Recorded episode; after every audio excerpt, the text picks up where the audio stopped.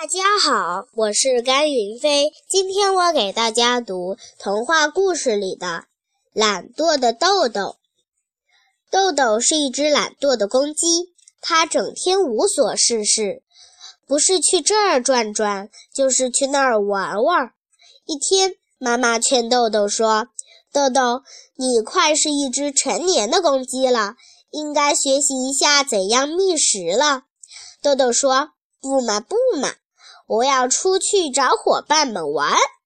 说完，豆豆就出门了。今天的天气可真好啊！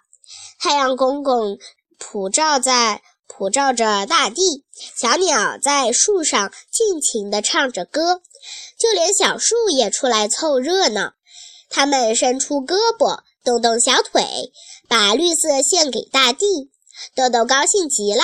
跑着跳着去找伙伴们玩儿。路上，豆豆遇见了啄木鸟欢欢。豆豆说：“欢欢，我们一起去玩吧。”欢欢说：“不行呀，树爷爷病了，我要给他看病。”豆豆失望地走了。走了一会儿，他又遇到了小马。于是，豆豆又对小马说：“小马，我们一起去玩吧。”小马回答道。那可不行，我还要干活呢。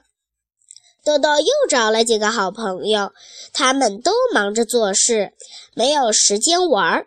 豆豆只好自己回家了。谢谢大家。